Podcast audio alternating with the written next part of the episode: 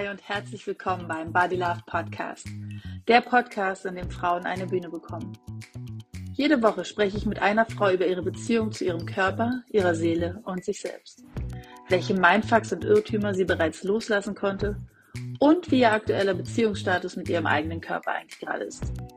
Ich bin Judith McKay, Gründerin von Body Love Coaching und ich lebe mit meinem Mann und unseren beiden Kindern in Berlin. Als Coach für innere Balance und intuitive Ernährung begleite ich Frauen dabei, endlich Frieden zu schließen mit sich selbst. And you know what? Self-love is so sexy. Hi und herzlich willkommen zu einer neuen Folge vom Body Love Podcast. Heute ist eine ganz besondere Folge für mich, denn ich habe einen Gast, äh, eine Frau zu Gast bei mir, die ich kennengelernt habe, als sie meine Mentorin war, dann auch zu meinem Coach wurde und ähm, jetzt würde ich sagen, sind wir Kolleginnen. Ich freue mich total, dass Jennifer Witte heute bei mir zu Gast ist. Sie, ich habe sie kennengelernt in der Intuit-Coaching-Ausbildung als meine Mentorin und konnte sehr, sehr viel von ihr lernen und bin äh, ganz gespannt, was wir heute für ein tolles Gespräch haben werden. Ich würde sagen, Jennifer, stell dich einfach gern selbst mal vor. Ja, danke, liebe Judith, dass ich hier sein darf. Du weißt ja auch, dass auch ich ein großer Fan von dir und deinem Coaching bin und ich freue mich total, dass du diesen Podcast gestartet hast und damit auch deine Mission weiter in die Welt bringst. Ähm, mhm. Ja, ich bin Jennifer und ähm, was gehört noch zu mir? Außer mein Name.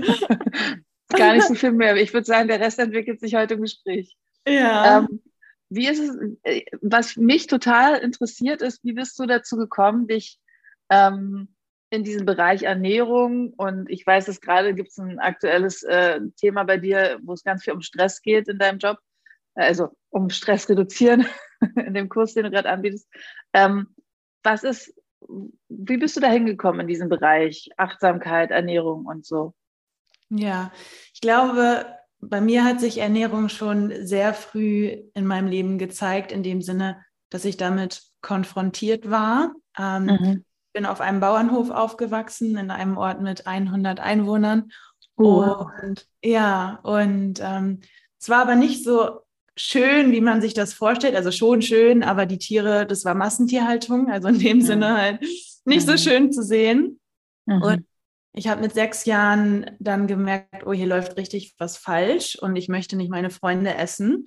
Und mhm. dadurch, dass meine Eltern, meine Großeltern ihr Geld damit verdient haben und ähm, eigentlich gefühlt alle Kinder in der Schule ähm, irgendwie auf Bauernhöfen aufgewachsen sind oder so, ähm, war ich die Einzige in der ganzen Schule, die kein Fleisch gegessen hat und mhm. musste mich immer wieder rechtfertigen. Meine, mein Spitzname war Biotonne und das war irgendwie dadurch schon immer so das Thema in meinem Leben, dass ich einen starken Willen bezüglich Ernährung entwickeln musste mhm. und ähm, da schon sehr, sehr früh meine Werte hatte, was für mich wichtig ist und was mich so geleitet hat beim Essen, wo ich, glaube ich, schon relativ früh ähm, gemerkt habe, ich weiß am besten, was für mich richtig ist, auch wenn alle anderen das anders machen.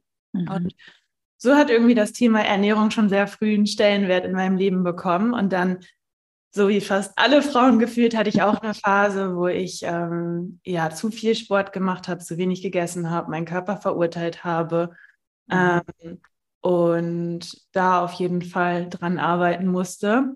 Mhm. Aber gleichzeitig wusste ich schon irgendwie immer, dass das Thema Ernährung etwas ist, was ich vertiefen möchte, was unter anderem dann dadurch ausgelöst wurde, noch intensiver, dass ich ähm, nach dem Abitur Au pair in einer Gastfamilie in Neuseeland war und meine Gastmutter hatte ähm, so ein größeres Center für, für Energieheilung mhm. und ähm, war spezialisiert auch auf das Thema Ernährung. Und da habe ich dann so richtig verstanden, dass Ernährung Medizin ist mhm. und habe mhm. gedacht, boah, das muss ich unbedingt studieren. Mhm. Ja. Wow, klingt total spannend. Und ähm, dann hast du ja wahrscheinlich in dem Studium auch schnell gemerkt, dass du tatsächlich auch, also dass, dass du mit der Ernährung ganz viel machen kannst, also sowohl in die eine Richtung als auch in die andere. Wie, wie, woran hast du das erstmal gemerkt, dass du wirklich mit deinem Körper kommunizieren kannst? Mm, tatsächlich, indem ich den Schmerz von anderen Personen vor allem wahrgenommen habe. Also ich habe ein duales Studium gemacht in Ernährungsberatung und währenddessen in einer Arztpraxis für Ernährungsmedizin gearbeitet, die mhm. auch auf den Stoffwechsel spezialisiert war oder ist. Mhm. Und äh, das war eine privatärztliche Praxis und dort sind ähm, auch sehr viele reiche Personen gewesen oder auch mhm. bekannte mhm. Personen oder Personen, die stark übergewichtig waren, mhm. die das so als letzte Chance gesehen haben. Und mhm. dann habe ich gemerkt, dadurch, dass ich immer die Messungen machen musste und mich mit deren Ernährungsprotokollen und so beschäftigt habe, habe ich gemerkt, Moment mal, auch wenn die Personen alle komplett anders aussehen. Die eine hat die perfekte Figur, die andere Person ist stark übergewichtig. Was die alle gemeinsam haben, ist, dass die sich selbst hassen. Und zwar mhm. unabhängig davon, wie mhm. deren Körper aussieht. Mhm. Und dann habe ich gemerkt, okay, Jennifer, da gibt es auch Tendenzen in dir, aber ich habe mhm. das plötzlich gespiegelt bekommen und gemerkt, so möchte ich es nicht machen. Und mhm. dann ist so mein Weg angefangen, dadurch, dass ich gemerkt habe, in anderen Personen, wie, wie einfach wunder, wunderschöne Personen, unabhängig vom Gewicht, auch mhm. vom Charakter, mhm. von der Seele her, mhm. einfach so gemein mit sich selbst und umgehen. Und dann habe ich so gemerkt, okay, diesen Weg möchte ich nicht gehen und ich möchte nicht diese Person sein. Mhm. Ja, ja. Und was war so das, wo du so gemerkt hast, okay, da kann ich tatsächlich auch was tun? Also ähm, die eine Sache ist, du analysierst halt Tagebücher und, und machst irgendwie Protokolle und, und, und, und sprichst mit denen so, aber wo hast du so gemerkt, okay, ich kann tatsächlich auch mehr tun, als einfach nur ähm, eine Analyse vornehmen? Ja, also als ich das duale Studium beendet habe, habe ich erstmal gedacht, ich will mit diesem Bereich Ernährung nichts mehr zu tun haben, weil das mir viel mhm. zu oberflächlich ist und ja. Personen einfach nur abnehmen wollen. Und habe gedacht, dass ich Hebamme werde, hatte mich auch schon beworben. Also eigentlich ein ganz anderer Bereich, aber ich habe gedacht, das ist für mich Ernährung. Ich habe damals noch nicht für mich das Puzzlestück Stück gesehen, dass ich Veränderung mit in den Bereich bringen kann, mhm. sondern war genervt von diesen ganzen, ja. die falsch laufen.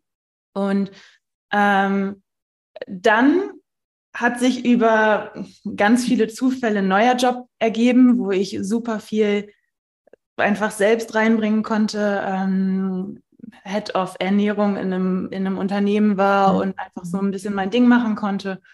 Aber der größte Unterschied war dann, als ich einfach selbst immer mehr an mir gearbeitet habe und selbst so viele Unterschiede gespürt habe, dass ich gedacht habe, boah, ich muss mich selbstständig machen und äh, einfach das aufnehmen und machen, was mir so sehr geholfen hat. Und das kam dann vor allem einfach durch eigene Prozesse. Mhm. Das heißt, du hast tatsächlich durch, durch, dein, durch den Weg, dass du dich aufgemacht hast, dich selbst besser kennenzulernen, immer mehr gelernt und dann irgendwann entschieden, okay, das, was ich jetzt an, an schönen Dingen oder vielleicht manchmal auch an, an schmerzhaften Dingen an mir selbst erfahren habe, das möchte ich jetzt gern äh, an andere weitergeben. Und ja, genau. Ja, ja, ja ich glaube, das äh, geht fast allen Coaches so, dass, dass irgendwann man durch so einen eigenen Prozess geht und feststellt, uh, wow, da kann man ja wirklich viel verändern. Einfach nur durch sich selbst besser kennenlernen und sich selbst besser verstehen. Ähm, wo würdest du sagen, stehst du jetzt gerade in der Beziehung zu dir selbst, in, in der Beziehung zu deinem Körper und auch so zu dir, zu dir selbst, was ja letzten Endes eins ist? ja, ähm, ich habe da tatsächlich heute Morgen gerade drüber nachgedacht, mhm. weil ich es gefährlich in Anführungsstrichen finde, zu sagen, ich bin angekommen, mhm. weil genau dann gibt uns das Universum meistens eine Herausforderung, die uns zeigt, nee, ist aber noch nicht so. Ja. Ähm, deshalb finde ich es schwierig zu sagen, ich liebe mich immer zu 1000 Prozent selbst und gleichzeitig habe ich das Gefühl, dass wirklich ich mir keine beste Cheerleaderin für mich selbst vorstellen könnte als mich. Mhm. mhm. Wäre super. Also, ja, ähm, ja ich, ich hatte vor drei Wochen eine Herausforderung in meinem Leben, die mich, also mein, mein höchster Wert, Ehrlichkeit und Authentizität, wurde sehr, sehr mhm. stark verletzt und ich wurde sehr enttäuscht von einer Person. Und mhm habe zwei Tage nur geweint, habe mich einen Tag krank gemeldet ähm, und bin da selbst in einen tiefen Prozess gegangen.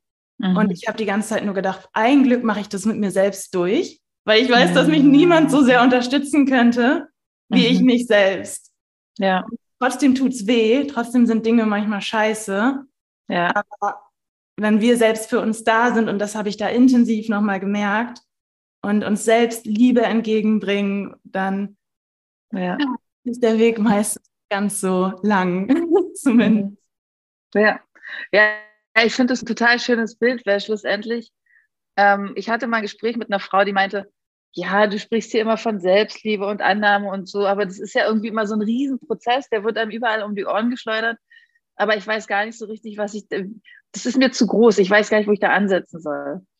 Und da habe ich dann gesagt, naja, schlussendlich geht es ja darum, einfach ein Verständnis für sich selbst zu entwickeln. Und wenn man es noch nicht Selbstliebe nennen will, weil es noch zu weit weg ist oder zu groß ist, dann, dann reicht ja auch erstmal zu sagen, ich fange an, mich, also dieses Cheerleader-Bild finde ich gerade so schön. Ich fange an, am, am Rand zu stehen und mir zuzujubeln, egal was gerade passiert. Und wenn ich hingefallen bin, dann komme ich halt und, und helfe mir selbst wieder auf. Und ich glaube auch, dass das eigentlich der wesentlichste Teil ist im Leben, für sich selbst da zu sein, weil du bist halt 24 Stunden sieben mit dir zusammen. Mhm. Und ähm, es gibt niemand anders, mit dem du besser klarkommen solltest als mit dir selbst.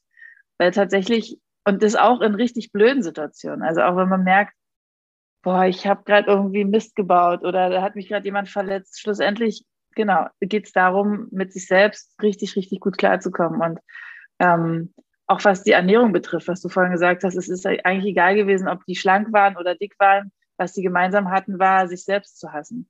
Das heißt, dahinter steht ja, ähm, wenn du wirklich eine Veränderung mit deinem Körper erzielen willst, dann geht es erstmal darum, zu dir zu schauen und nicht zu gucken, wie viel Kalorien esse ich jetzt und wie viel Sport muss ich heute machen. Und wenn ich abends essen gehen will, dann sollte ich jetzt vielleicht nochmal zwei Stunden joggen gehen, sondern es geht um die Selbstliebe, um die Selbstannahme. Hast du, was hast du für ein Gefühl? Gab es irgendwann einen Wendepunkt in deinem Leben, wo du gemerkt hast, ah ja, okay, das führt mich in die Richtung, da hinten steht das, das, das äh, Schild Selbstliebe, da, in diese Richtung will ich jetzt gehen? Oder oder hast du irgendwann gemerkt, okay, ich bin gar nicht so gut mit mir verbunden und ich will es jetzt ändern? Ja, ja, tatsächlich kann ich den Wendepunkt ziemlich klar benennen. Ähm, mhm. Das war vor ungefähr sechs oder sieben Jahren, ähm, mhm. als meine Beziehung damals zu Ende gegangen ist. Und ich überhaupt nicht wollte, dass die zu Ende geht. Und ich aber gleichzeitig gemerkt habe, dass ich einfach in der Beziehung die ganze Zeit nicht ich selbst war und versucht habe, irgendwie gut genug zu sein für die andere mhm. Person. Mhm. Und dann äh, so eine, einfach, das war so eine richtige Entscheidung, nie wieder möchte ich einfach mich so sehr verstellen und nicht ich selbst sein.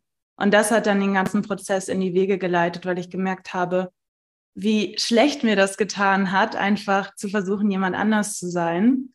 Und ähm, dann war das quasi ein Weg, der nie mehr aufgehört hat, weil ich einfach gemerkt habe, dass nichts bereichernder ist, als sich nicht zu verstellen mhm. und ähm, Vertrauen zu haben, dass die Person, wenn man man selbst ist, die man in, im eigenen Leben haben darf, bleiben und die andere nicht. Mhm. Und das ist auch okay.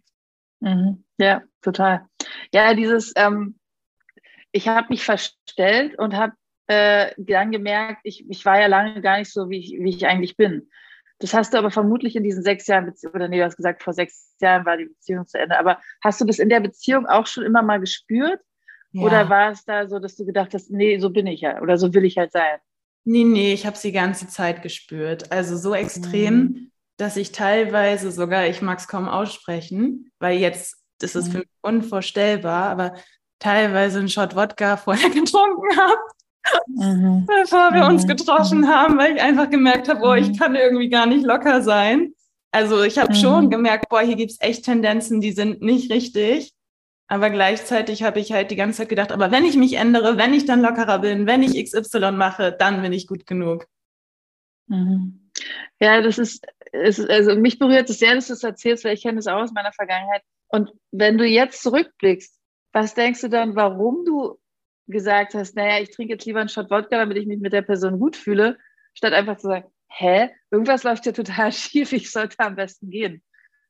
Ja, also das hängt natürlich, hängt natürlich damit zusammen, dass ich einfach selbst noch ein ungeliebtes Kind in mir hatte, was ich noch nicht verarbeitet mhm. habe. Und mhm. äh, natürlich meine eigenen Traumata, Verletzungen, wie man auch immer es nennen mag, nicht aufgearbeitet habe und dementsprechend mhm. das Bewusstsein da war, dass ich mhm. unabhängig davon, was, wie viel ich mache oder so geliebt bin, sondern ich hatte halt natürlich noch die Konditionierung in mir, ah ja, ich muss mich verstellen oder ich muss XY machen, damit ich geliebt bin. Ja, ja. Das heißt, das, das Klassische, was wahrscheinlich wir alle kennen, mehr oder weniger, du hast im Außen nach Bestätigung, Anerkennung und Liebe gesucht und was auch immer noch für Gefühle. Ähm, und dir war vielleicht damals gar nicht bewusst, naja, okay, äh, ich, ich muss es in, eigentlich in mir finden, weil dann ist alles andere um mich herum gar nicht mehr so wichtig. Ja. Also dieser klassische Satz, den wir, also ich kenne den zumindest aus, aus Jugendzeiten, wo es immer hieß, du musst dich erst selbst lieben und dann kannst du auch andere lieben oder geliebt werden. Ich konnte damit früher überhaupt nichts anfangen mit dem Satz. Mittlerweile macht der natürlich total Sinn. Aber ähm, ich finde es auch echt schwer, wenn man sich so anfängt, in so ein Erwachsenenleben zu begeben und dann so denkt, ah ja, man hat ja so ein Bild von, so ist man, wenn man erwachsen ist. Und dann so ist man, wenn man in einer Beziehung ist und dann ist man in dieser Position und merkt auf einmal, hä, es ist ja alles ganz anders. Und ich glaube, viele, also so ging es mir zumindest, merken auch eine Zeit lang gar nicht, dass sie sich verstellen, sondern sie merken irgendwie, es ist nicht so rund, es läuft nicht so, so wie es mhm. vielleicht laufen könnte. Und viele haben aber auch Angst, da wirklich hinzugucken, sondern eher so ein Gefühl von, naja, so ist das Leben halt. Dem, also die, das ist ja so ein Satz, naja, was, was soll ich schon machen? Ich muss mich dem jetzt halt fügen, so ungefähr. Aber mhm. wenn ich dich angucke und mit dir spreche, dann habe ich so ein Gefühl von, nee, offensichtlich kann man auch. Und ich kenne es von mir mittlerweile zum Glück auch. Offensichtlich kann man wirklich so aktiv in seinem Leben sein, dass man wirklich was verändern kann und sagen kann, ey, ich bin der größte Cheerleader für mich selbst. Was ja ähm, wirklich großartig ist, zu sagen, okay, es ist egal, was kommt, ich vertraue mir, dass ich alles irgendwie hinkriegen werde. Und auch schlimme Situationen, aber da ist ein tiefes Vertrauen in mir, ich werde irgendeinen Weg finden, damit umzugehen. Das ist ja, glaube ich, das, also das ist das, was für mich auch ganz viel Selbstliebe ausmacht. Ein Vertrauen zu haben, dass alles, was auf einen zukommt, irgendwie handelbar ist. Ja. Ja, für mich hat das nicht nur quasi damit, also das ist ja bei jeder Person anders und jede Person hat da mhm. unterschiedliche mhm. Anker. Bei mir ist es einerseits natürlich das Vertrauen in meine Fähigkeiten, in meine Selbstliebe, aber was mir auch unglaublich mhm. hilft, ist, glaube ich, meine spirituelle Praxis und mhm. Vertrauen, dass irgendwie im Universum immer alles für uns ist und, mhm. und wir genau das bekommen, was wir brauchen, auch auf einer höheren Ebene. Nicht nur auf meiner eigenen Ebene, sondern auch auf einer mhm. größeren Weltebene. Ja. ja, ja, total. Und ist es aber ein Vertrauen, was schon immer irgendwie in dir steckt, oder kam das tatsächlich mit dem Weg damals vor sechs Jahren, wo du angefangen hast zu sagen, okay, ich, äh, ich muss, ich oder ich will grundsätzlich was ändern, diese spirituelle Ebene? Ähm, Wann kam die so dazu? Ich glaube, Vertrauen hatte ich schon immer sehr viel ins Leben. Also glücklicherweise ist, es fällt mir super leicht, Menschen zu vertrauen. Manchmal würden Personen schon sagen, ich bin naiv, aber ich habe da immer einfach, also da die, dementsprechend habe ich schon ein ziemliches Urvertrauen, was mir so ein bisschen in die Wiege gelegt wurde, glaube ich. Aber es ist nochmal stärker geworden in, innerhalb der Arbeit mit mir selbst. Mhm. Klar. Mhm. Ja. Was würdest du einer Person raten, die zu dir kommt und sagt, ja, irgendwie, ich merke, es stimmt irgendwas nicht, ich fühle mich nicht gut mit mir und ich kann aber nicht greifen, was es ist. Es ist irgendwie einfach nur, ich bin ständig unglücklich, gestresst, genervt. Was würdest du so einer Person raten, wie sie irgendwie sich selbst so ein bisschen überhaupt erstmal auf die Schliche kommen kann? Also das hängt natürlich von der Person ab und wie offen die für bestimmte Dinge ist.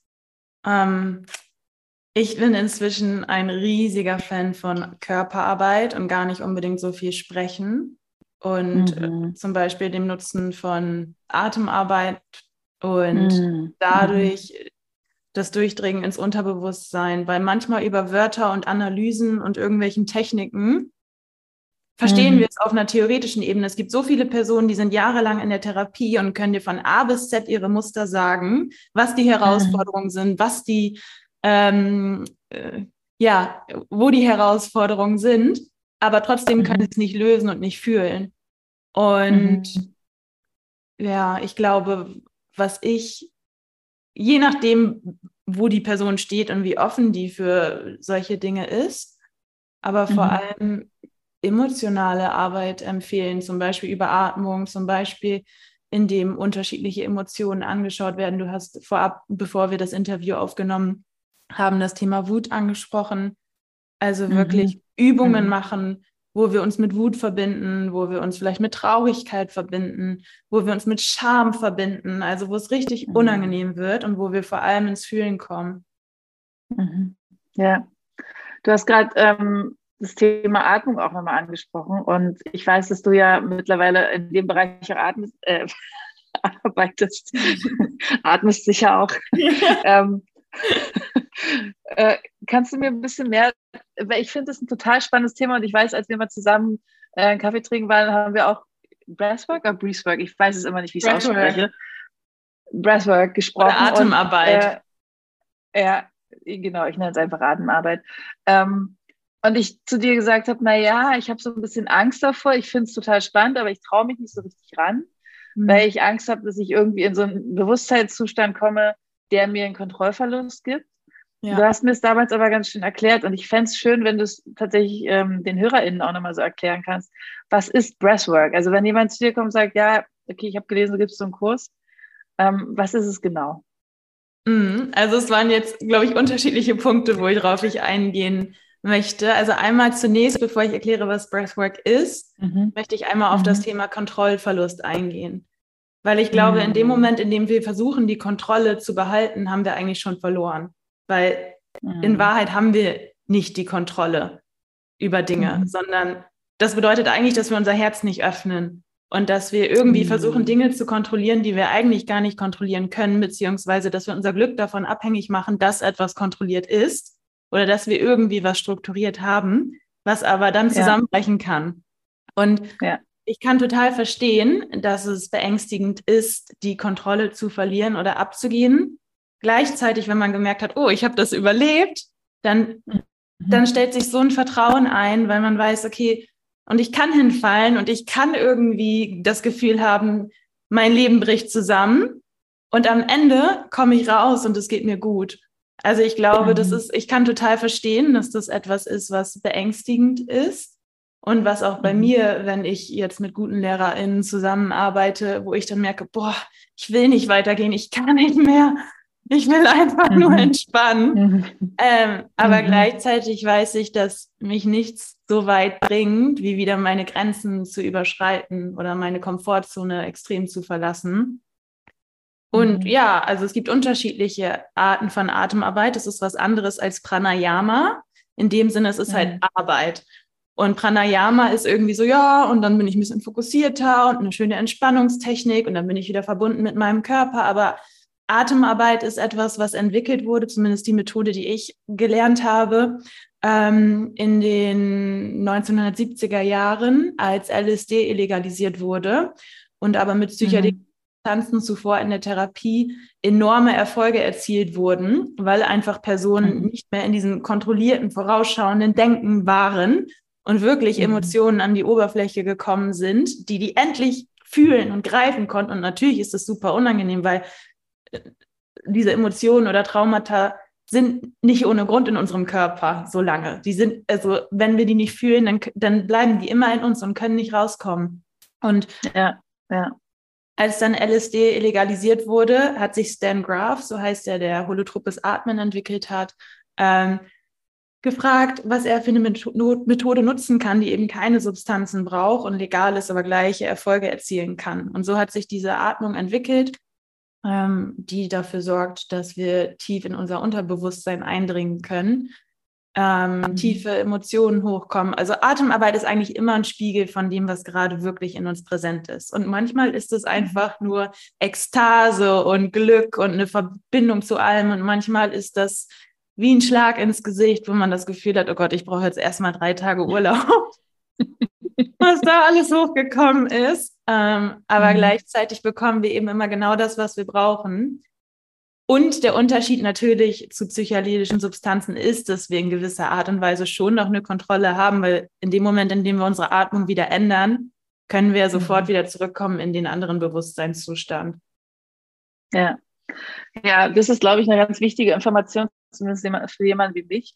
Ähm, und ich fand es auch ganz schön, dass du gesagt hast, äh, wir können darauf vertrauen, dass das hochkommt, was ich gerade zeigen will. Und ich glaube wahrscheinlich auch, was wir gerade handeln können. Ja. Also ich, ich gehe davon aus, dass unser Unterbewusstes, ich stelle mir, das ist ja der klassische Eisberg, den ich mir dann vorstelle, dass mhm. nichts hochkommt an die Oberfläche, was halt auch nicht handelbar ist in dem Moment. Mhm. Ähm, insofern klingt es nach einer sehr spannenden Übung. Wahrscheinlich komme ich doch demnächst mal in einen Kurs von dir. Ja. Und ich, äh, du, ja. du kannst mhm. ja immer sanft anfangen. Also es ist, es ist ja völlig okay, auch einmal vielleicht da mitzumachen und wahrzunehmen, ich mache jetzt erstmal eine sanfte Atmung und nehme wahr, wie die anderen Leute irgendwie da durchgehen und ich nur denke, ach du Scheiße, aber zumindest habe ich danach gemerkt, was sich gelöst hat, weil ich es live miterlebt habe und nächstes Mal gehe ich vielleicht ein bisschen weiter. Ja. Ja, ein super, super spannender ähm, Prozess oder super spannende Arbeit. Ich äh, kriege das immer mehr mit, dass es so im Kommen ist und denke mir so, ja, ich glaube, ich habe da Bock drauf. Und ähm, da ich dir sehr vertraue, kann ich mir vorstellen, dass, dass es tatsächlich mal mit dir zu einem Kurs ähm, zu machen. Ähm, als Abschlussfrage frage ich am liebsten eigentlich, und ich kann mir vorstellen, da kommen bei dir bestimmt äh, schöne Sachen. Was, wofür bist du deinem Körper dankbar? Alles klingt jetzt irgendwie so langweilig. Aber ja, es aber gibt jetzt so nicht so eine spezifische Sache, glaube ich. Also, mhm. ähm, wo ich oft für Dankbarkeit verspüre in letzter Zeit ist, ich habe meine Sportroutine ein bisschen geändert und mache jetzt deutlich mehr Power gerade und mhm. gehe da wirklich so weit, dass ich wirklich denke, boah, und jetzt nochmal weiter pushen, was ich in, also was, ich habe auch trotzdem sanfte ähm, Workouts, aber irgendwie gibt mhm. mir das auch gerade total viel darüber, mhm. mir das, mhm. das zu übertragen auf herausfordernde Situationen in meinem Leben und zu denken, okay, und wenn ich jetzt hier wirklich einfach mhm. völlig präsent bin und meinem Körper vertraue und das auf eine andere Situation übertrage, das ist für mich auch irgendwie eine spirituelle Praxis geworden. Und darauf bezogen denke ich einfach oft so, wow, was mein Körper alles leisten kann und wie ich mich da weiterentwickle. Einfach dadurch, mhm. dass ich regelmäßig trainiere und das finde ich irgendwie mhm. immer total spannend in letzter Zeit, wo, wo ich meinem Körper unglaublich dankbar bin. Ja, ja, ich habe auch gerade wieder so eine tägliche Yoga-Praxis angefangen und war erst gestern Morgen in so einer Haltung, wo ich sagte, ich kann die jetzt nicht noch drei Sekunden länger halten und ich habe es dann doch geschafft. Insofern kann ich das gerade ganz gut nachvollziehen, dieses Gefühl von, wow, ich gehe da an eine Grenze und gehe darüber hinaus und diese Verbindung aber auch zu schaffen zu Herausforderungen im eigenen Leben ähm, und da sozusagen so eine Verbindung zu schaffen, das finde ich eigentlich ein ganz schönes Bild. Ja. Vielen Dank für das, für das tolle Gespräch. Es hat mir sehr, sehr viel Spaß gemacht. Ich ähm, hoffe, dass ihr, liebe HörerInnen, ähm, einiges für euch mitnehmen konntet. Und wenn ihr Lust habt, mit Jennifer oder mit mir zu arbeiten, dann werdet ihr oder euch irgendwie zu informieren, werdet ihr alle Infos zu uns in den Show Notes finden. Und ähm, ja, ich sage Dankeschön für das tolle Gespräch, Jennifer. Danke dir, Judith. Ciao. Tschüss.